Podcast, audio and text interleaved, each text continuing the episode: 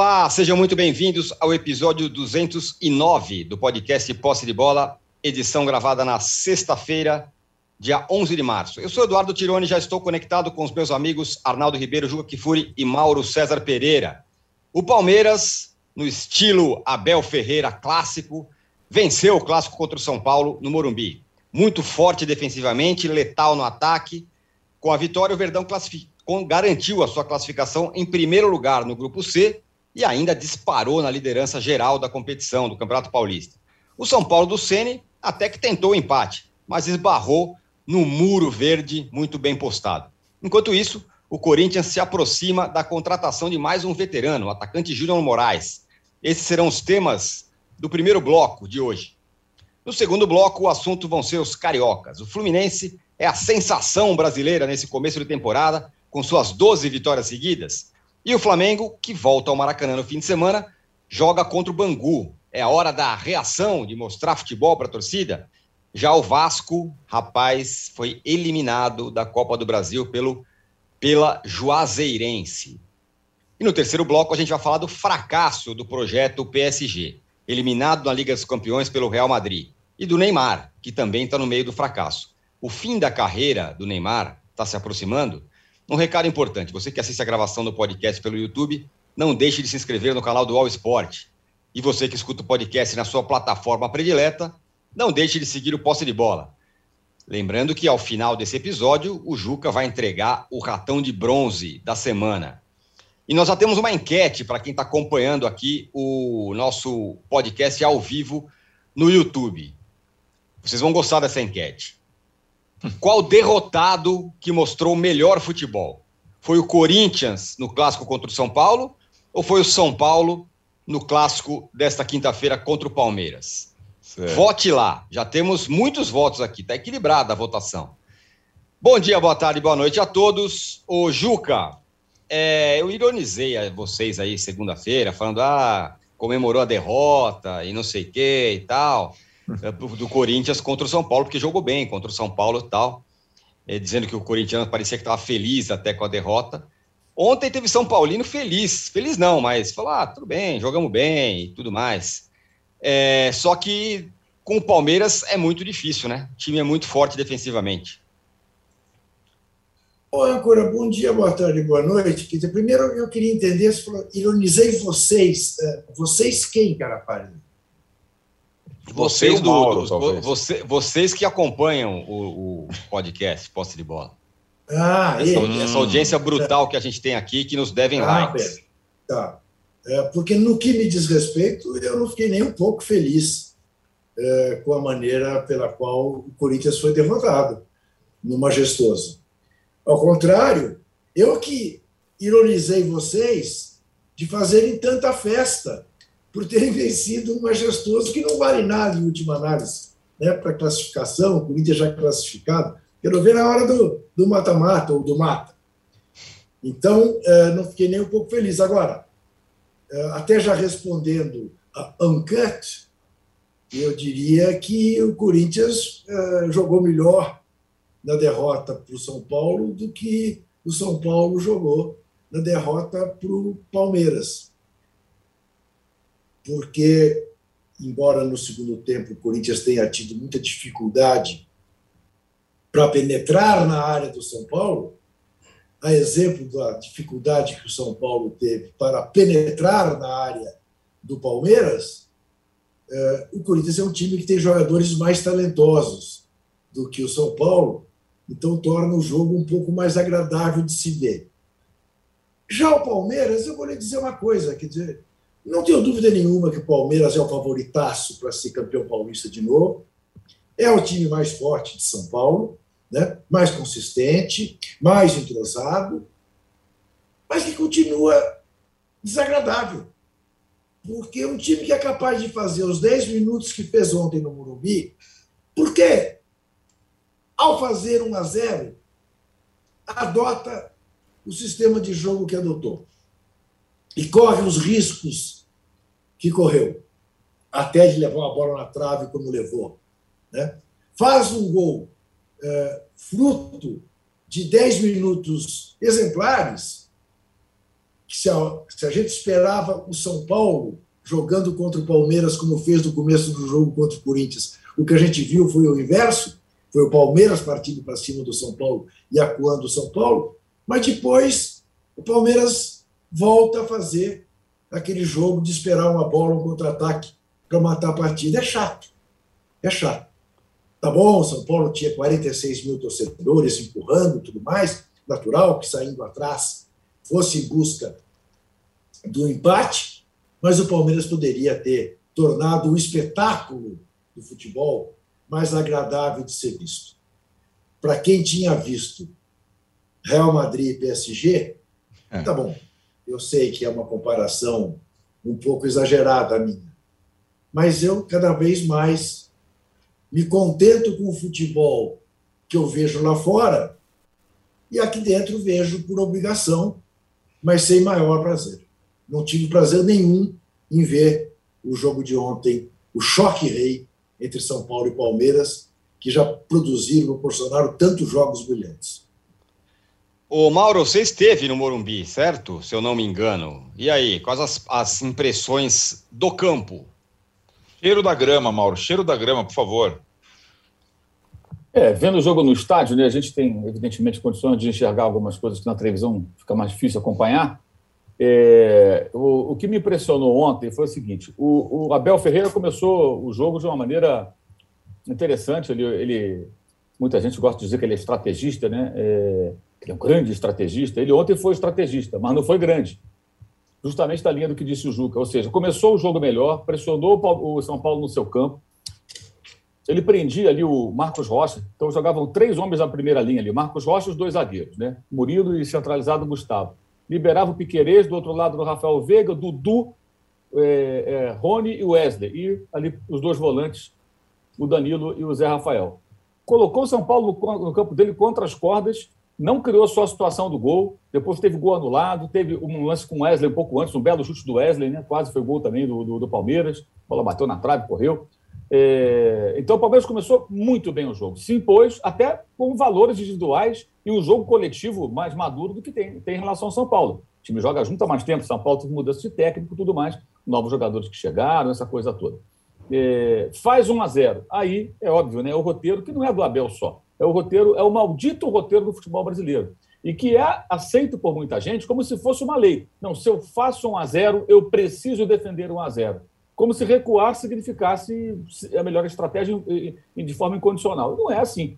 O São Paulo estava um tanto quanto atordoado, né? até um pouco pilhado, a torcida é, é, agitada, cobrando, evidentemente, ali e tal. Bem, Palmeiras recua, recua, recua, chama o São Paulo. O Palmeiras deu um chute no gol o jogo inteiro, o do gol de Rony. Uma foi uma cabeçada, na verdade. Uma finalização.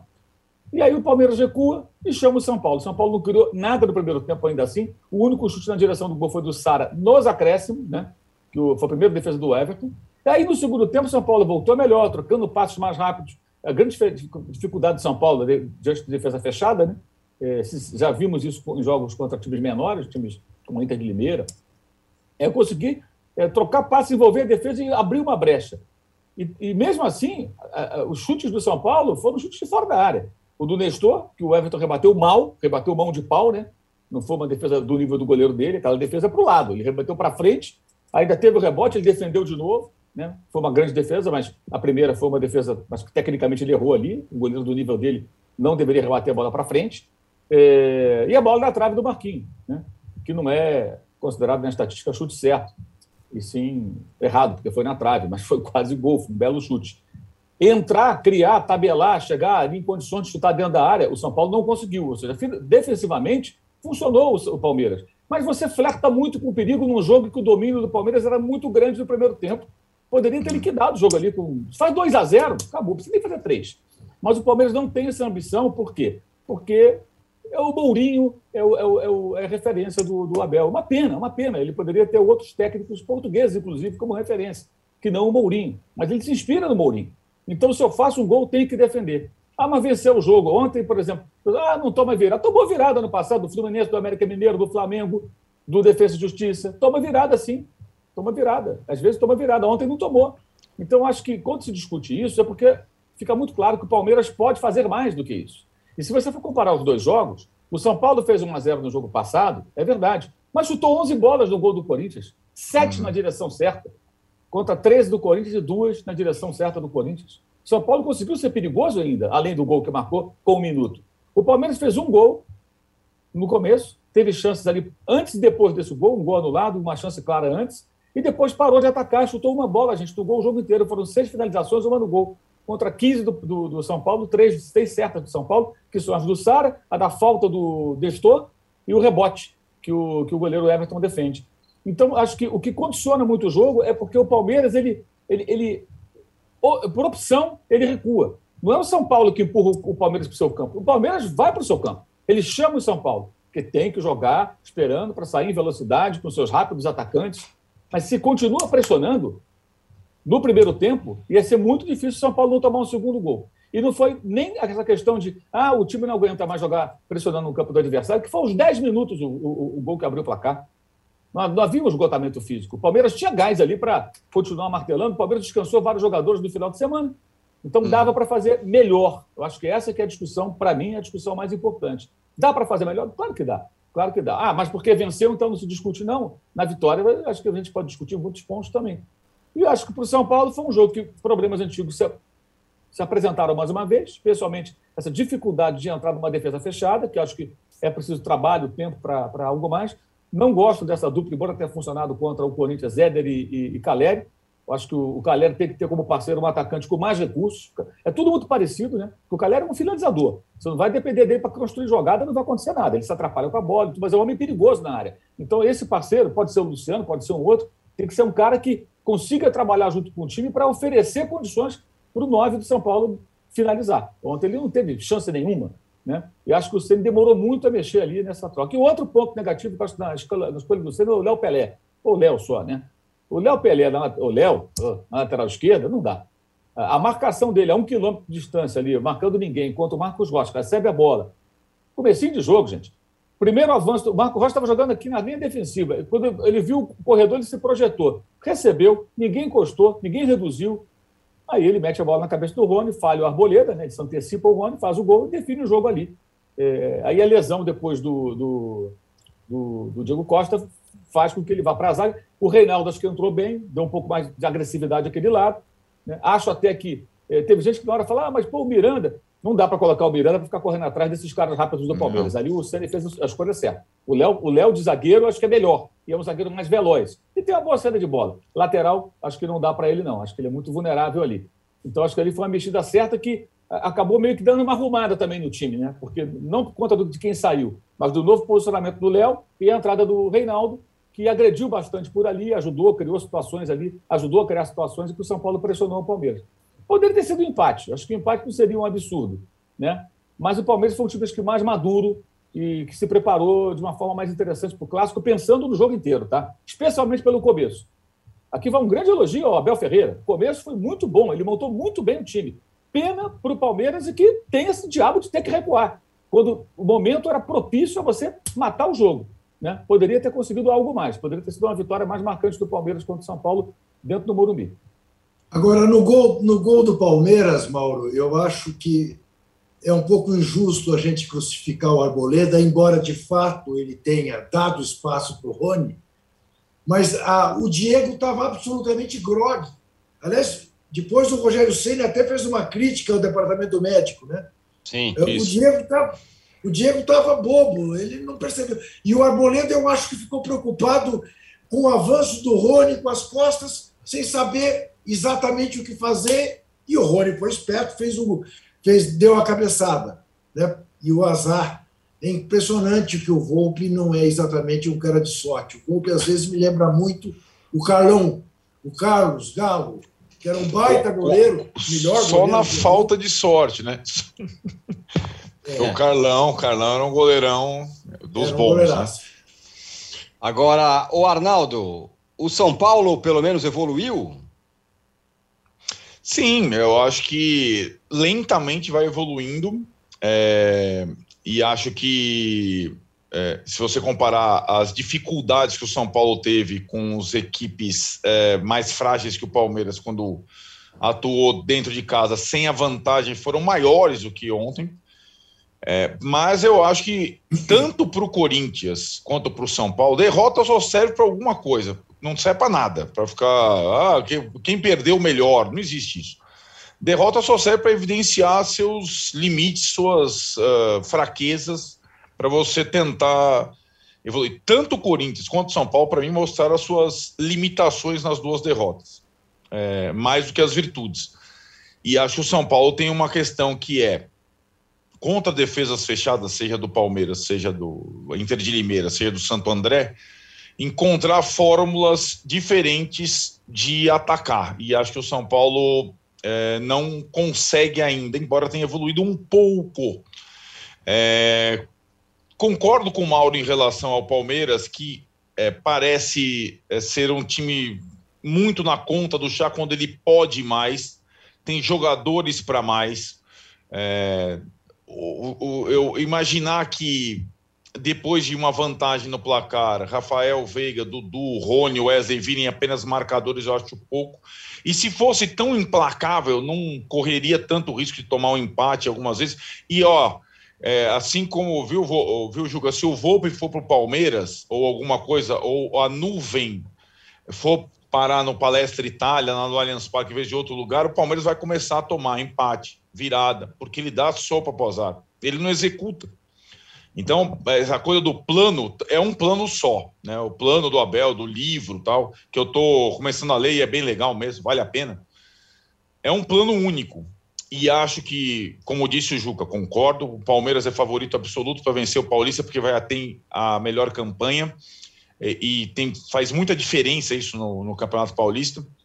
Mas para, primeiro, concorrer com Flamengo e Atlético, precisa de reforço.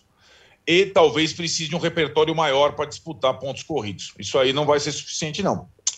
Pontos corridos não vai ser suficiente. Jogar só pelo 1 a 0 pela não vai ser suficiente. É, e isso já tem sido mostrado nas outras é, temporadas do Abel, com livro ou sem livro.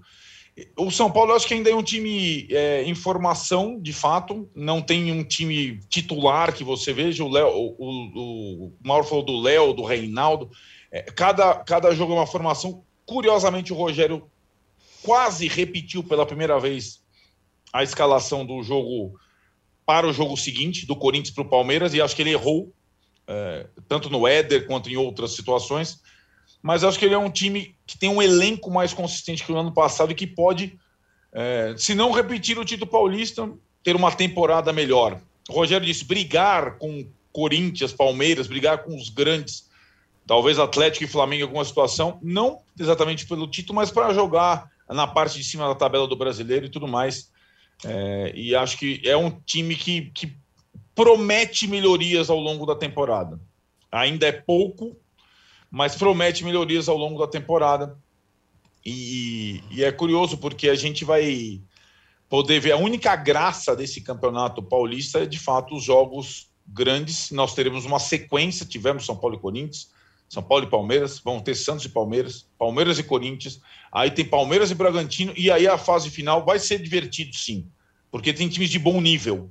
É, tem quatro, cinco times de bom nível para disputar um campeonato que é, só vale por essas situações. Coincidentemente, os clássicos ficaram para a parte final, então acho que vai ter diversão, pelo menos até o fim. Mas, Tironi, é, não existe melhor derrotado.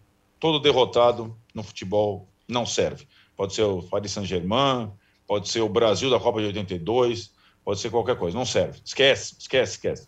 Não solta o Rojão. Você soltou o Rojão lá quando o Corinthians perdeu do São Paulo? Que coisa é essa? Não existe isso. Eu, eu nunca. É, aqui na nossa enquete está o seguinte: ó, qual derrotado mostrou o melhor futebol? Corinthians contra o São Paulo, 43%. São Paulo contra o Palmeiras, 57%, contrariando o que o Juca disse.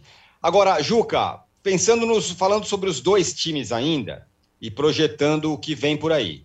É, e o Arnaldo vem falando que ah, o Palmeiras, para brigar aí lá em cima e Campeonato Brasileiro, vai precisar fazer mais do que vem fazendo. Não sei, tá, ganha de 1 a 0 todo jogo em casa e, em, e fora de casa não perde. Esse é um ponto.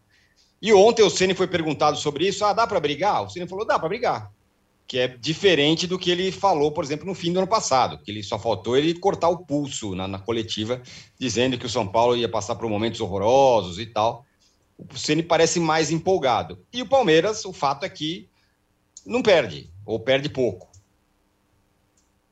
Ô, âncora, eu primeiro queria saber o seguinte: eu estou achando você um pouco assim para baixo hoje. Assim, aconteceu não estou, é que eu dormi, dormi pouco, mas estou ótimo. Ah, meu Deus do céu! Ah, ele precisa de oito horas de sono. Ah, bem, então é só isso, você dormiu pouco. Isso. Ótimo. Bom, fico mais tranquilo. Ótimo. Olha aqui, eu continuo com a grande interrogação que é ver o Palmeiras do Abel, do Abel, ganhar um campeonato difícil, de longo curso, como é o Campeonato Brasileiro, tendo Flamengo, Atlético Mineiro, enfim, tendo elencos que são compatíveis com o elenco do Palmeiras. É, se eu tiver que apostar hoje, eu aposto no Atlético e no Flamengo à frente do Palmeiras no Brasileirão, com este jogo do Palmeiras. Não que o Flamengo esteja me convencendo, não está, mas acho que o Flamengo vai se encontrar. Então, uma coisa é você, de novo, ganhar um campeonato com mata-mata, e o Palmeiras está preparado para isso. Outra coisa é ganhar um campeonato de longo curso. Chega uma hora que o 1 a 0 vira 1 a 1, que o 1 a 0 vira vira virada. Acho muito arriscado esse jogo do Palmeiras. Se dirá, bom, mas o Corinthians fez assim com o Tite, fez assim com o Carilli. Ó, e acabou. Juca, vou lá, eu vou te dizer, o São Paulo fez assim com o Murici também. É dif... Tanto o Corinthians quanto o São Paulo é diferente. É, embora não corressem muitos riscos, como o Palmeiras do Abel, sempre estavam flertando com o segundo gol, alguma situação e tudo mais. Eu acho, eu nunca vi, eu nunca vi pragmatismo desse jeito no futebol brasileiro, num time grande. Nunca vi. Não viu? Eu, eu não tô, eu não tô criticando, eu tô só constatando. E acho que, e acho que é, vai ser interessante. O Abel tem falado muito, né, Juca? É, porque ele está tendo as primeiras experiências com o público. Ontem ele falou muito, ah, o estádio cheio, com a torcida adversária. Ele teve poucas vezes a torcida a favor no Allianz Parque, né? Por exemplo, Palmeiras e Corinthians na semana que vem, certo? Vai ser a primeira vez que Palmeiras e Corinthians, na casa do Palmeiras, com torcida, ele terá essa experiência. Se ele faz é, 1 a 0 no começo tal e joga como ele jogou, sei lá, contra o Atlético na Libertadores em casa, é, é, é mais difícil, porque o, o, o, torcedor automaticamente ele empurra, ele faz. Eu, eu quero, eu estou curioso para ver se ele conseguirá ser tão pragmático, tendo as circunstâncias externas de público e outras coisas agora aqui pela frente. Eu, porque eu nunca vi nem o Carilli e muito menos o Murici lá atrás que eram times marcados pelo 1 a 0 né? Por defesas consistentes e, enfim, nunca vi um pragmatismo desta forma. É, pois é, mas é curioso, né? Se você observar, porque isso me, me, me remonta aos tempos da democracia corintiana, quando o Sócrates dizia para a torcida: calma, o gol vai surgir naturalmente. Não nos empurre. O Corinthians perde muito porque sai que nem vaca louca nos 10 primeiros minutos toma uma bola nas costas e depois é uma desgraça para virar. Tenham calma. Você se lembra do que foram as finais dos campeonatos, tanto de 82 quanto de 83. É. Tudo 1 a 0 1 a 1 né? 0 a 0 e aí vinha um taco de bilhar, fazia o gol aos 35 do segundo tempo e ganhava o campeonato. E ganhava o jogo e ganhava a decisão. Uh, eu, o Corinthians do Carilli, a torcida eh, saudava uh, corte de bola do zagueiro como se fosse gol. É. A torcida do Palmeiras não faz isso. Uhum. Não, não é o hábito do palmeirense fazer isso. Né? O hábito do palmeirense é a academia. Vamos ver como se comporta o torcedor do Palmeiras num clássico em casa, torcida única. Mauro, aqui tem uma mensagem do Felipe dos Santos Silva, que ele fala o seguinte: Palmeiras precisa ganhar um brasileiro com o Abel para provar que é bom. Que feito do Palmeiras, transformou a Libertadores em um torneio fácil, diz ele. Essa é uma opinião dele, né? É uma opinião tão distorcida da realidade que nem vale comentário. Ele que fica com a opinião dele. Esse tipo de bobagem eu não comento. Libertadores foi fácil. Tá bom. Não, não foi fácil, de forma alguma. uma grande besteira que o nosso amigo escreveu aí. Libertadores foi Mas fácil. vem cá. Venceu, é... um jogo do, venceu um jogo dos cinco últimos. Né? Nem a final venceu, foi, no, foi na prorrogação. Passou do Atlético ali, no, no, naquela maneira que a gente viu. Contra São Paulo também ali, ganhou de 1 a 0 o Paulo perdendo gol, o Volpe falhando. Fácil não foi.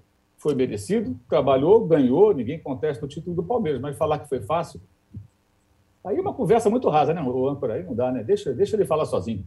Mas e sobre o, essa projeção que eu falei é, do Palmeiras daqui para frente e do São Paulo, que o Rogério Ceni falou que, ó, dá para brigar. Como ele falou na coletiva ontem. Não dá para brigar. O São Paulo, se crescer, se conseguir evoluir, ele vai brigar posições melhores. Acho que não vai brigar para ser campeão brasileiro. Acho pouco provável que isso aconteça. Embora a gente nunca possa duvidar de que o time possa surpreender. Fortaleza mostrou isso para todo mundo no ano passado. É, de repente o time se desenvolve, cresce, consegue ter um desempenho melhor e faz uma campanha acima das expectativas. Mas é um processo que está encaminhado, está tá, tá, tá, tá, andando. É, acho que esse campeonato ele serve muito mais, acho que muito mais importante que ganhar esse campeonato é, é montar o time dentro do campeonato, entrar no brasileiro para todo mundo. Para o Corinthians e para o São Paulo, talvez até mais, que o Palmeiras, como campeão da Libertadores, está um pouco mais tranquilo. São Paulo é campeão paulista, mas isso não significa muita coisa. Depois da campanha ridícula que fez no ano passado, fora o campeonato estadual. Então, acho que esse campeonato, o mais importante é montar o time. Ganhou um clássico aqui, perdeu o outro, montou o time. Isso é não adianta ganhar o campeonato e depois ser uma porcaria, como o São Paulo do ano passado. Ganhou o campeonato, priorizou o Paulista, depois o resto da temporada foi um lixo. O time começou mal o brasileiro, em poucas rodadas estava fora de qualquer disputa interessante, terminou o ano trocando de técnico e tentando escapar de rebaixamento, escapou. Então, do que adianta ganhar o estadual? Sabe? Não adianta de nada, gente. Se ganhar o estadual é ali, só aquele momento ali, acabou maneiro e ponto final. Mas que o mais importante é sair do estadual para entrar do brasileiro com o time jogando melhor e apontando numa direção que você fala: esse time está tá evoluindo, esse time vai jogar mais bola. Para você conseguir suportar uma temporada ainda mais complicada ainda, com muitos jogos encavalados, porque é uma temporada mais curta devido à Copa do Mundo que começa em novembro. Então você vai ter aí tudo terminando é, é, bem mais cedo, né? São algumas semanas a mais arrancadas do calendário. Tem data FIFA no meio, tem essa coisa toda. Então, acho que o importante hoje é amadurecer o jogo do, de cada equipe. Eu falei mais do Corinthians de São Paulo porque eu vejo o Santos como um time, no caso dos paulistas, né? O Santos é um time que mudou de técnico agora, tem um elenco mais, mais fraco. É, o Palmeiras tem uma, uma, uma, algo mais consistente, como já falei, e o São Paulo e o, e o, e o Corinthians trocaram o treinador, um recentemente, outro no ano passado, estão refazendo suas equipes. O Juca, para não deixar passar, o Corinthians está aí na iminência de contratar mais um atacante, Júnior Moraes, que também tem mais de 30. É o Corinthians trintão. É, não sei qual é a estratégia do Corinthians. Se vai querer disputar o campeonato de veteranos no ano que vem, então já está preparando um time.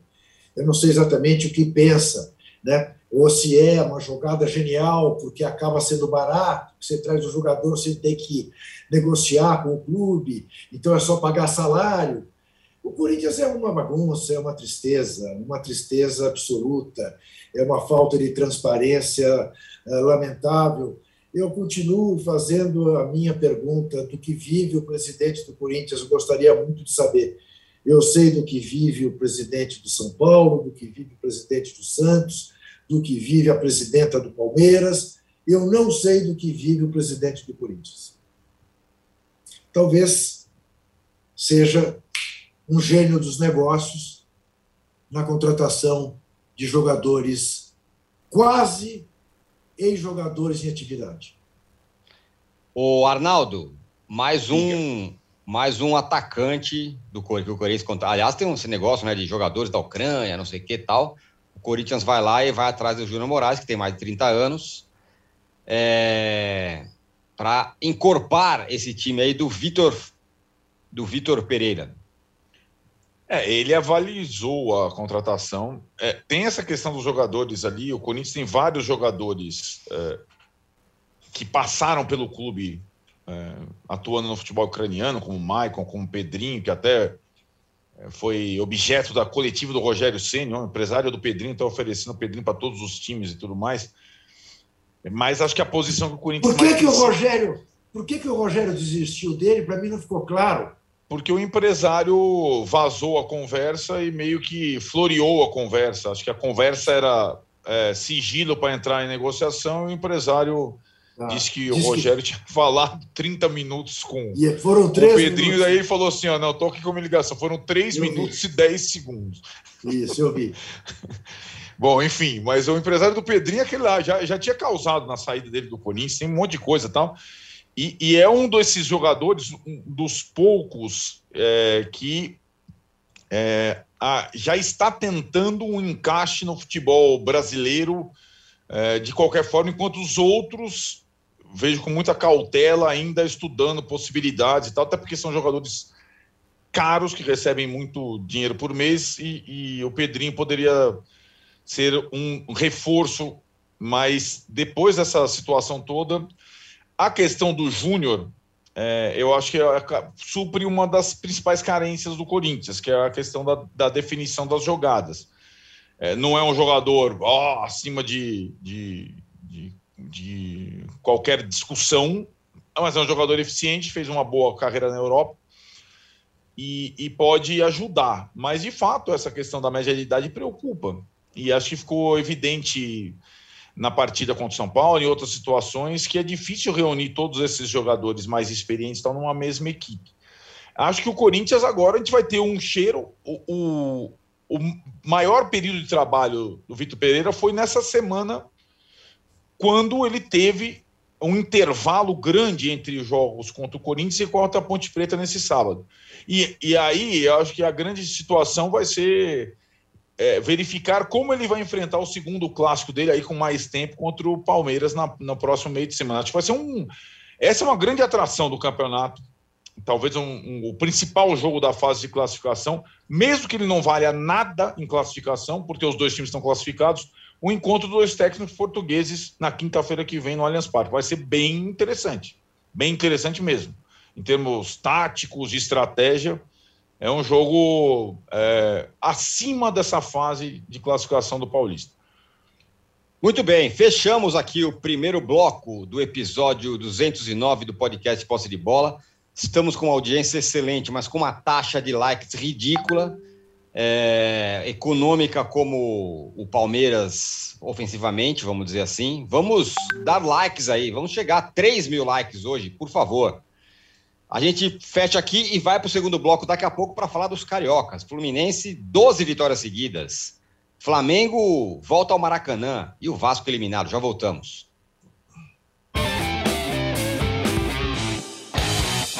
Futebol sem fronteiras. Jogo jogado dentro do campo e fora dele. Bastidores, economia, política, turismo. O podcast do UOL para quem gosta de futebol internacional e tudo o que vai além de um simples grito de gol. Futebol Sem Fronteiras, toda quinta, comigo, Júlio Gomes e Jamil Chad, no canal UOL. Todos os dias, às 9 horas da manhã, você tem um encontro marcado com o esporte aqui no canal UOL. Às segundas e sextas-feiras tem o podcast Posse de Bola com o nosso timaço de comentaristas analisando as principais notícias do mercado. E aí, na terça, quarta e quinta, às nove da manhã, o encontro é comigo, Domitila Becker, do All News Esporte, que traz as principais notícias do esporte no Brasil e no mundo. Prepare o seu cafezinho e eu te espero aqui no canal ONU.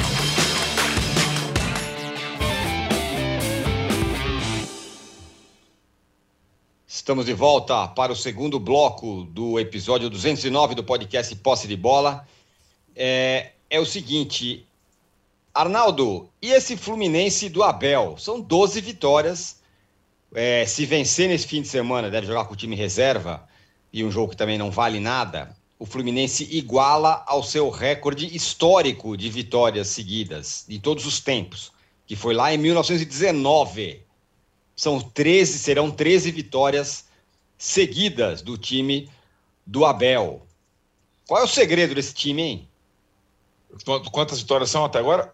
12. 12. Aí, 12, 12. 12, como dizem 12. os cariocas. 12. 12 vitórias. É, eu, eu, assim, na verdade, dessas 12, a, a última contra o Olímpia talvez tenha sido, pelo menos no primeiro tempo, a que o time mais eh, esteve descon- desconjuntado, digamos assim. Não fez uma boa partida. É verdade que abriu o placar numa bola parada, de novo o Cano na pequena área. É verdade que o gol de empate surgiu de uma pichotada do Fábio, daquelas incríveis, pior que a do Donnarumma lá, do goleiro do PSG. E que o Luiz Henrique, mais uma vez, foi aquele cara que fez alguma coisa diferente para colocar o Fluminense em vantagem depois. Mas eu computo seis dessas 12 vitórias muito importantes em jogos relevantes, Tironi, né? São os três clássicos, e a gente está discutindo, ficamos discutindo um bloco inteiro, São Paulo e Palmeiras, São Paulo e Corinthians. O Fluminense ganhou os três clássicos na fase de classificação, já é o campeão da Taça Guanabara, já pode jogar a próxima partida com o time inteiro reserva para vir para o Paraguai com o time titular. Tudo isso, o meu, o plano desse outro Abel deu tudo certo até agora, tudo certo. Falta referendar a classificação para a fase de grupos com pelo menos um empate ou derrota por um gol de diferença no Paraguai contra o Olímpia. Um jogo que vai ser difícil, mas o Fluminense está muito bem. É, as três vitórias na Libertadores, cada um com a sua circunstância, e essas três no Clássico. O segredo, é, eu acho que é o, o, o segredo é uma, é uma largada consistente com uma ideia, com um time base é, bem definido, com é, um goleador, começou o Fred, depois o Cano, para definir as jogadas, um sistema de três zagueiros meio híbrido, em que Felipe Melo às vezes faz sobra, às vezes faz volante, e um aguerrimento assim precoce para esse momento da temporada. Nenhum time está competindo como o Fluminense nesse início de temporada, até porque ele tinha esse desafio rápido de duas eliminatórias de Libertadores contra times tradicionais. Não foram, é, não foi uma pré-Libertadores qualquer até agora, né? Foi o Milionários da Colômbia, que tem torcida, tem tradição, e está sendo Olímpia do Paraguai, que tem torcida, tem tradição. Então o Fluminense está passando pela primeira etapa muito bem, cara. Muito bem. É, o Juca falou na primeira parte do programa sobre a expectativa e a perspectiva do Palmeiras acompanhar Flamengo e Atlético, que é difícil ainda a gente imaginar isso. E a gente tem a expectativa de quem pode acompanhar o trio. Se é o Fluminense, se é o Corinthians, os reforços, se é o São Paulo que pode crescer, ou se é uma surpresa como foi o Fortaleza. O Fluminense, que foi para as duas Libertadores nas duas últimas edições do Brasileiro, acho que tem condição de incomodar, sim, como está incomodando nesse início de temporada e está fazendo mais do que se esperava.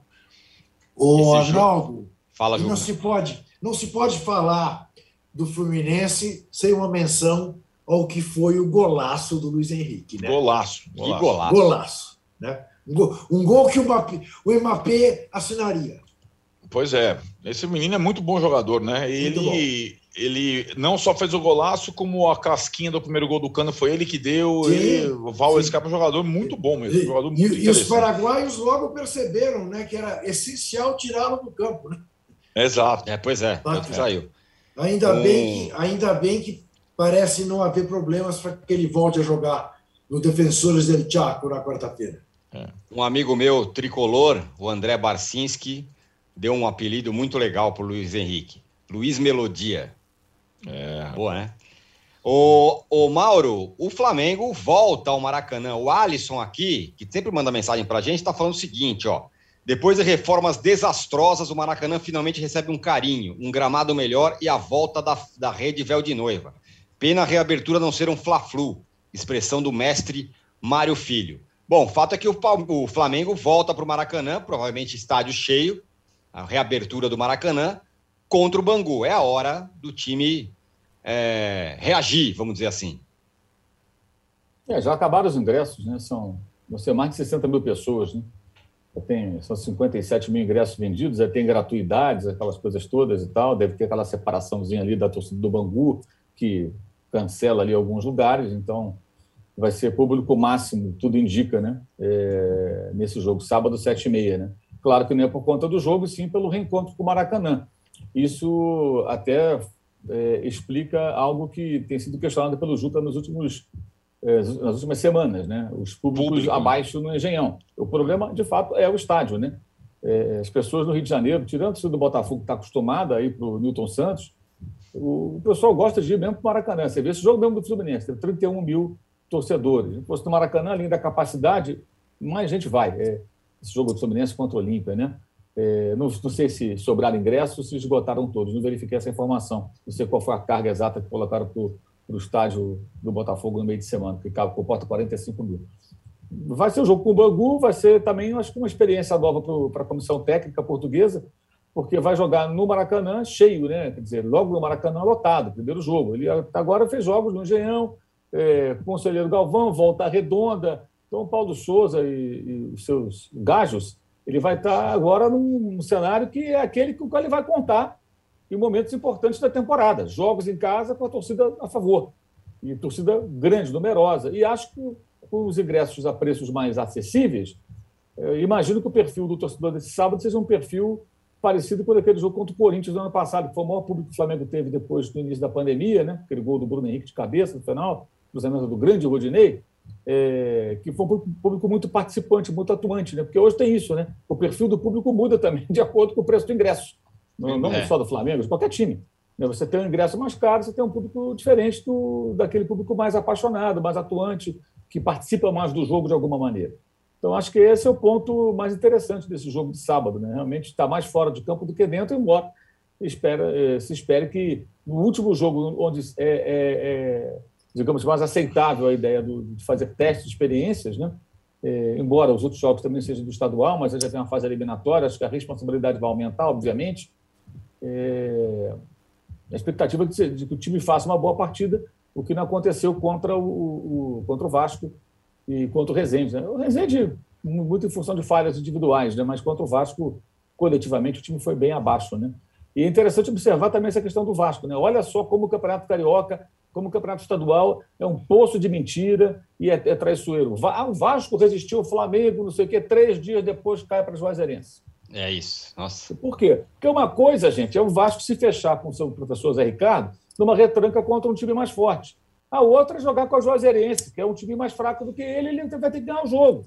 Aí emperra. E na Série B o Vasco vai encontrar muitas vezes isso aí. O adversário vai falar: você é o Vasco, venha, eu não vou aí. Eu sou um time menor. Eu vou ficar aqui me defendendo, você se vira. Complicado. Agora, jogar contra o Flamengo, montar uma retranca, abrir mão do direito de atacar durante parte do jogo, para sustentar um a um, abraçando como vitória, é mais fácil. O adversário é mais difícil, mas a estratégia é mais fácil de ser montada. Agora, vai furar um bloqueio defensivo. Falamos do São Paulo, o Vasco vai ter muita dificuldade desse jeito. A situação do Vasco é bem esquisita, sabe? bem, bem preocupante, porque é, o time está tá, tá bem aquém também. A gente fala muito do Flamengo tal, porque tem um time um time que precisa crescer, porque tem muito investimento, correto, perfeito, tudo bem, mas a situação do Vasco é bem, é bem, é bem esquisita. É, o Botafogo já está começando a contratar. Então, dá um é. sinal aí de que pode caminhar numa direção. Mas o, o Vasco está num processo um pouco mais atrasado. É SAF, até começar a contratar jogador e tudo mais. E essa eliminação da Copa do Brasil foi desastrosa também do ponto de vista financeiro. Né? Que desastre do Vasco, hein, Juca? É o desastre do Vasco, é o desastre do Cruzeiro, é o desastre do Grêmio, é o desastre do Inter. É, em matéria de desastres, os nossos grandes têm revelado a necessidade de mudarem substancialmente a sua forma de viver. Né? Tem aí as, as luzes eventuais, né? porque ninguém garante que vai dar certo, é, da SAF é, veja, veja, por exemplo, o que está passando o Chelsea neste momento. Pois né? é. É, é. Nada é da mão para a boca, nada é do dia para a noite, é, nada é remédio para todos os males. Né? Há que saber dosar. Os alemães me parecem saber dosar melhor. Né? Haja vista a experiência do Bayern Munique, que torna até a Bundesliga uma liga eh, de bom futebol, mas de pouca competitividade. Enfim, eh, não me surpreendeu que o Vasco não tenha passado pela Juazeirense. Tinha até um anão, prejudicado fisicamente no elenco da Juazeirense. Né? O, o, o, camisa time... 20, Klebson. É, isso, um time de futebol. O armador raiz. do time, papum ali. É. Time de futebol raiz, né? Baixinho e tudo.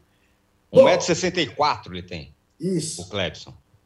Então, e não é, não é, não é coisa para derrubar o Vasco.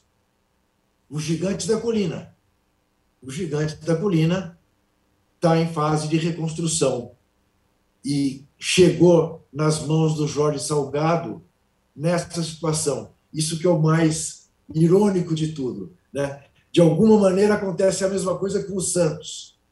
Chegou nas mãos de um dirigente responsável, destruído por um bando de responsáveis, né? que não foram capazes de pôr o Santos no lugar que a história do Santos o colocou. A vida é dura, meu chefe.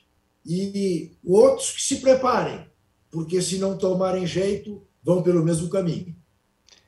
O Arnaldo, para fechar esse bloco, é, o que parece no Rio de Janeiro, Fluminense e, e, e Flamengo, sobretudo o Flamengo até, estão muito descolados de Flamengo e de Botafogo e Vasco, né? Então, então, eu acho que é interessante ter os quatro, né? Porque em alguns momentos o estadual do Rio nem teve os quatro, mas é, é aquilo, né, Tirone? É, a gente via uma realidade há alguns anos que era o Flamengo deslocado dos três. Hoje você vê uma dupla, o Fluminense mais próximo do Flamengo do que dos outros dois. Tanto em relação ao estadual como em relação ao brasileiro, classificação, situação, elenco. Né? O Fluminense também abriu distância sobre os outros dois, é isso mesmo. E acho que a grande possibilidade de termos Flamengo contra Botafogo e Fluminense e Vasco nos confrontos das semis e tudo para ter um Fla-Flu na decisão. E aí eu acho que vai ser interessante. É, por mais que o estadual não meça e tudo mais, etc., a série recente do Fluminense sobre o Flamengo, é, com vários treinadores diferentes, é impressionante, chega a impressionar. E na decisão vai ser o Maracanã. Aliás, acho que o Fluminense, por poucos dias e tudo mais, teve uma, toda uma situação, mas o Fluminense, na minha opinião, é, não poder fazer esse jogo com o Olímpia no Maracanã e o Flamengo três dias depois reabrir o estádio revela também um pouco mais de força de um do que de outro nos bastidores. Ah, mas o Flamengo, o Flamengo é muito forte, né, Arnaldo? É, Nós já vimos o fato do presidente é. do Flamengo ser nomeado presidente do Conselho da Petrobras num óbvio conflito de interesse, porque sob inquérito exatamente num processo que envolve a Petrobras de uma empresa dele, que pode uhum. até levá-lo à prisão. E, e, ele preside agora o conselho da empresa que ele, de alguma maneira, prejudicou. É curioso, né? Flamengo é muito poderoso. Sem nesse dúvida. Aspecto, infelizmente. E, e, vai, e vai reabrir o Maracanã quando o Fluminense, nessa série que o Tirone falou, das 12 vitórias, não pôde, não usou até agora em nenhuma dessa vitórias o Maracanã. E, e, passou, está passando pelas eliminatórias da Libertadores sem usar o Maracanã. A hora joga São, São Januário, o Vasco veta, vai para o Engenhão. Tá? O Fluminense tem, tem até essa questão a se considerar sobre essa largada no início do ano. Ele não jogou nenhuma partida no Maracanã ainda. E não jogará até as finais ou as semifinais do Estadual do Rio. Muito bem, fechamos aqui o segundo bloco do episódio 209 do podcast Posse de Bola. Queremos, não chegamos na nossa meta de 3 mil likes ainda, viu?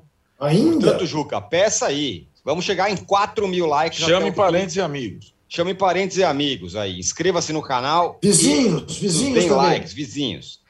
A gente Isso. volta em um minutinho para falar do fiasco do projeto PSG e do que parece ser o ocaso da carreira do Neymar. Já voltamos.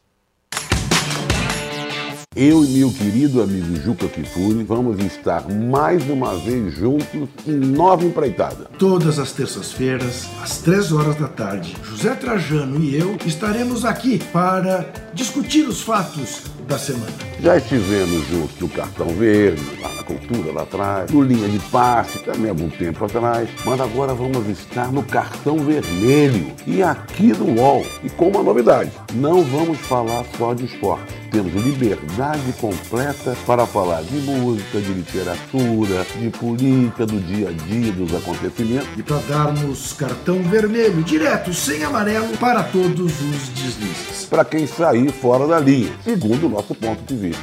Toda terça-feira, 3 horas da tarde, e no canal UOL e nas principais plataformas de podcast.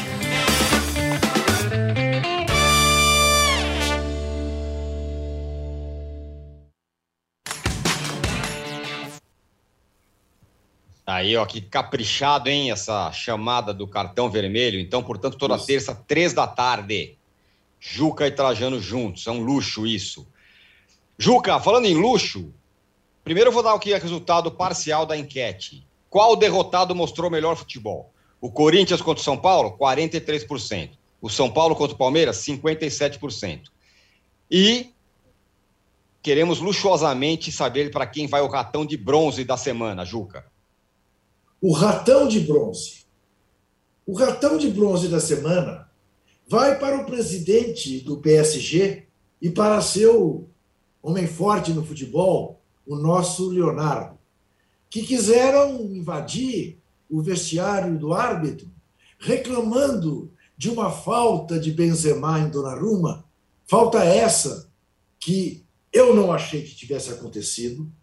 Fui me consultar imediatamente com Arnaldo Ribeiro, que também achou que não foi falta, que estava ao lado de Roberto Rivelino no momento que eu o consultei, e Roberto Rivelino achou que Dona Roma tinha era bobeado.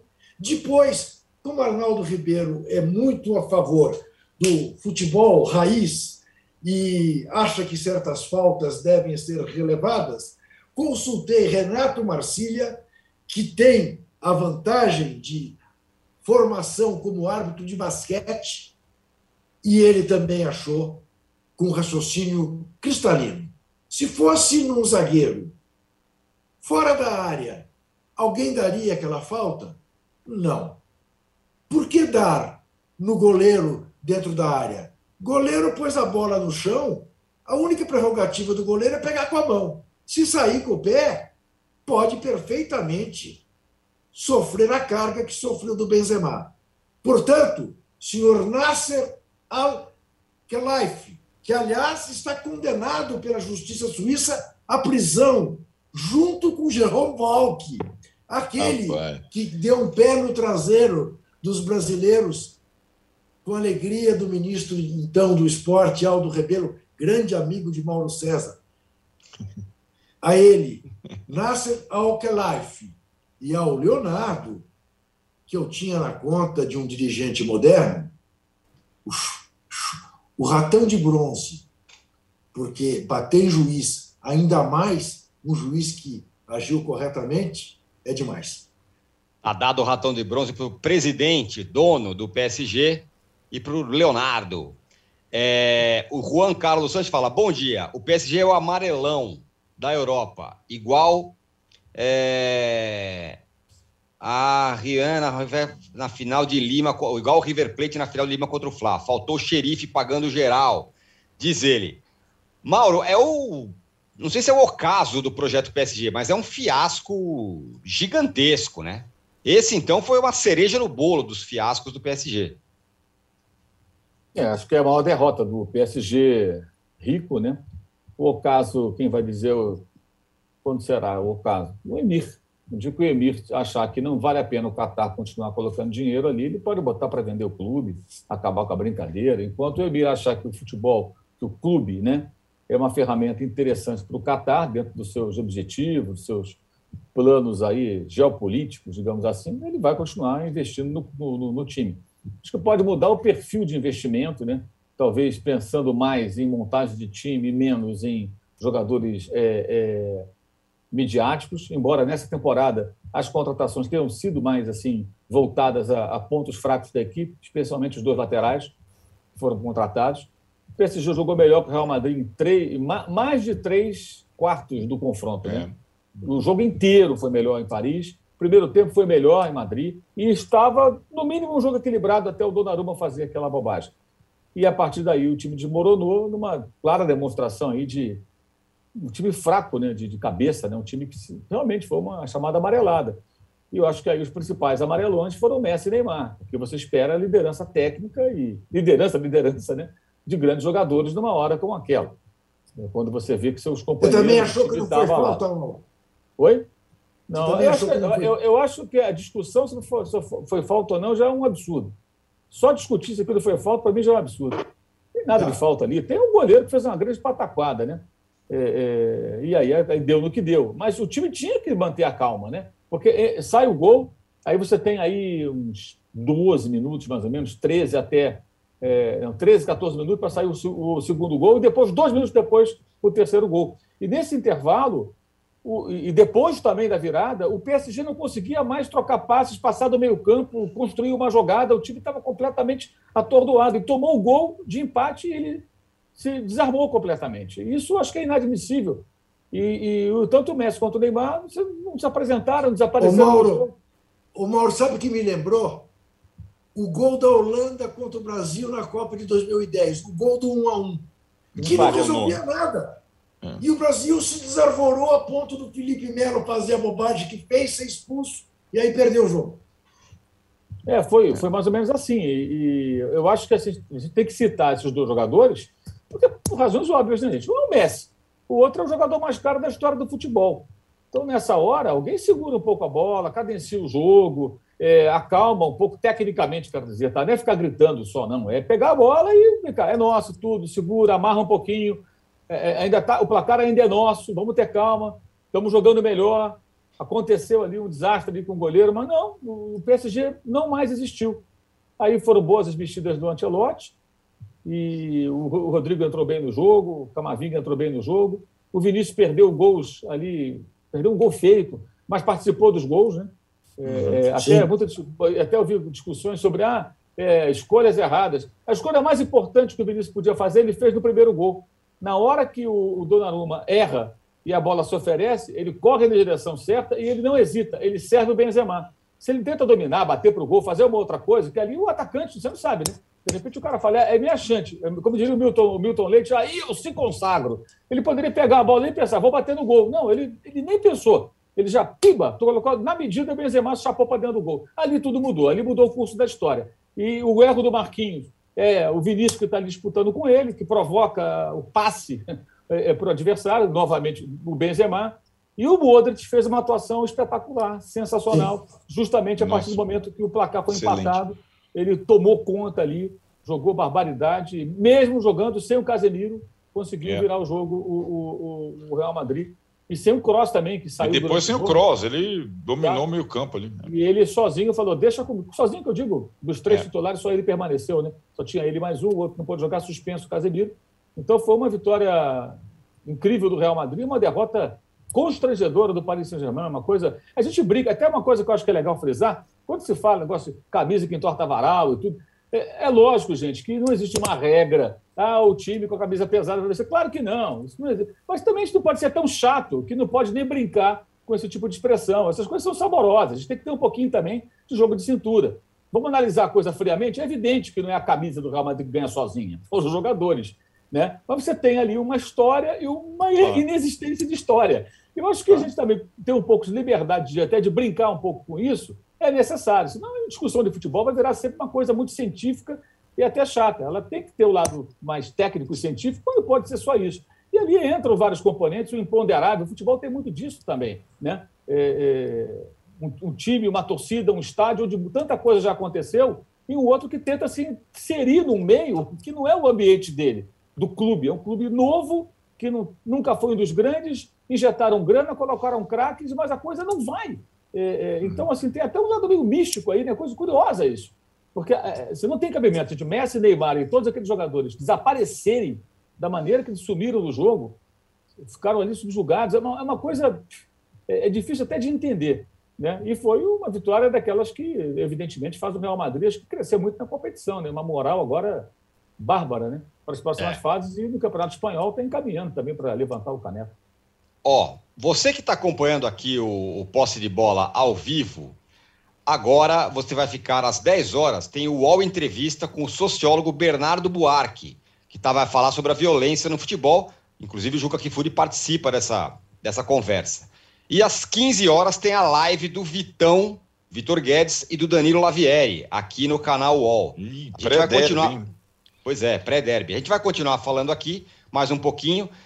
O Alisson fala: se alguém ganhar o ratão de bronze e o cartão vermelho na mesma semana, poderá ser chamado de ratão vermelho, viu, Juca? É, Bom, a... Eu, eu por, por, por dever de atender ao UOL Entrevista, vou me despedir de vocês e não vou ficar até o fim do posse de bola. Vocês você vai perder, agora. Você vai perder meu encerramento. Está discriminando o Mauro César, que estreou ontem às três horas da tarde. É verdade, a live, a live César, exatamente. E toda quinta-feira, às três horas, tem a live do Mauro César. Live a live do, do Danilo Lavieri e do Vitão uh, vai mudar de nome para Derby. Ou eu não me chamo Juca Kifuri. Passem bem até segunda-feira, quando estaremos de volta no posse de bola. Eu estou indo, fui. Mas a gente ainda não foi. Valeu, Juca. Obrigado. Ele vai, per ele vai perder meu encerramento. Que diz, Encerre, Arnaldo, por favor. Fala do não, Neymar. Não, na verdade, assim, eu acho que esse jogo foi é, Paris Saint-Germain e Real Madrid. Teve tanto elemento saboroso. O Mauro passou por alguns, tal. É, e acho que é um, é um jogo é, gigante. É, é, é mais é, é, educativo que jogo de Copa do Mundo, tal. É um jogo espetacular. Eu vou me, eu vou me deter em dois aspectos. O primeiro, o aspecto da arbitragem, que faz com que os jogadores decidam os jogos e tenham o aspecto humano aqui, que a gente não está mais acostumado com isso no Brasil, né? Que são as intervenções tantas. E aí a discussão sobre falta do Donnarumma é muito mais uma discussão, é, entre aspas, brasileira do que mundial, embora o PSG tenha ficado todo revoltado e tal mas a forma com qual a arbitragem ou VAR atua em jogos desse tipo, desse de, parece é, inexistir essa, essa interferência maldita que no futebol brasileiro você enxerga a todo momento. E aí outra questão que além da arbitragem e do VAR que contribui para jogos desse tipo, além do nível absurdo dos, dos jogadores, dos gramados e tudo mais, é o comportamento moral dos jogadores. Então, assim, eu acho que o aspecto, o, Brasil e Holanda, o nocaute que o PSG tomou, lembrou também um pouco o 7 a 1 aquele momento de puto, não, tem que parar, para o jogo, pede tempo. Não tem isso. E eu acho que uma maldição no futebol brasileiro é, atualmente, a maior delas, é, a cera do goleiro, que voltou, né? É, o futebol brasileiro, por conta de uma brecha na regra, que o goleiro tem que ser atendido e parar o jogo em qualquer momento, os goleiros brasileiros, os goleiros dos times brasileiros, os árbitros dos times brasileiros, isso é muito nítido no Campeonato Paulista, em que você tem quatro, cinco times bons, mesmo os goleiros desses times. E, por exemplo, foi o caso do Everton no São Paulo e Palmeiras, fingem contusão. Fingem. O, o, o Mauro lembrou o Everton rebateu uma bola errada e depois fez uma defesa, não aconteceu nada com ele, ninguém se chocou, se chocou. E por conta do momento melhor do time adversário, o goleiro, que é peça sagrada no futebol brasileiro nessa regra, para, deita no chão e simula alguma coisa para receber atendimento. Isso são detalhes que tornam os jogos mais ou menos prazerosos, mais ou menos.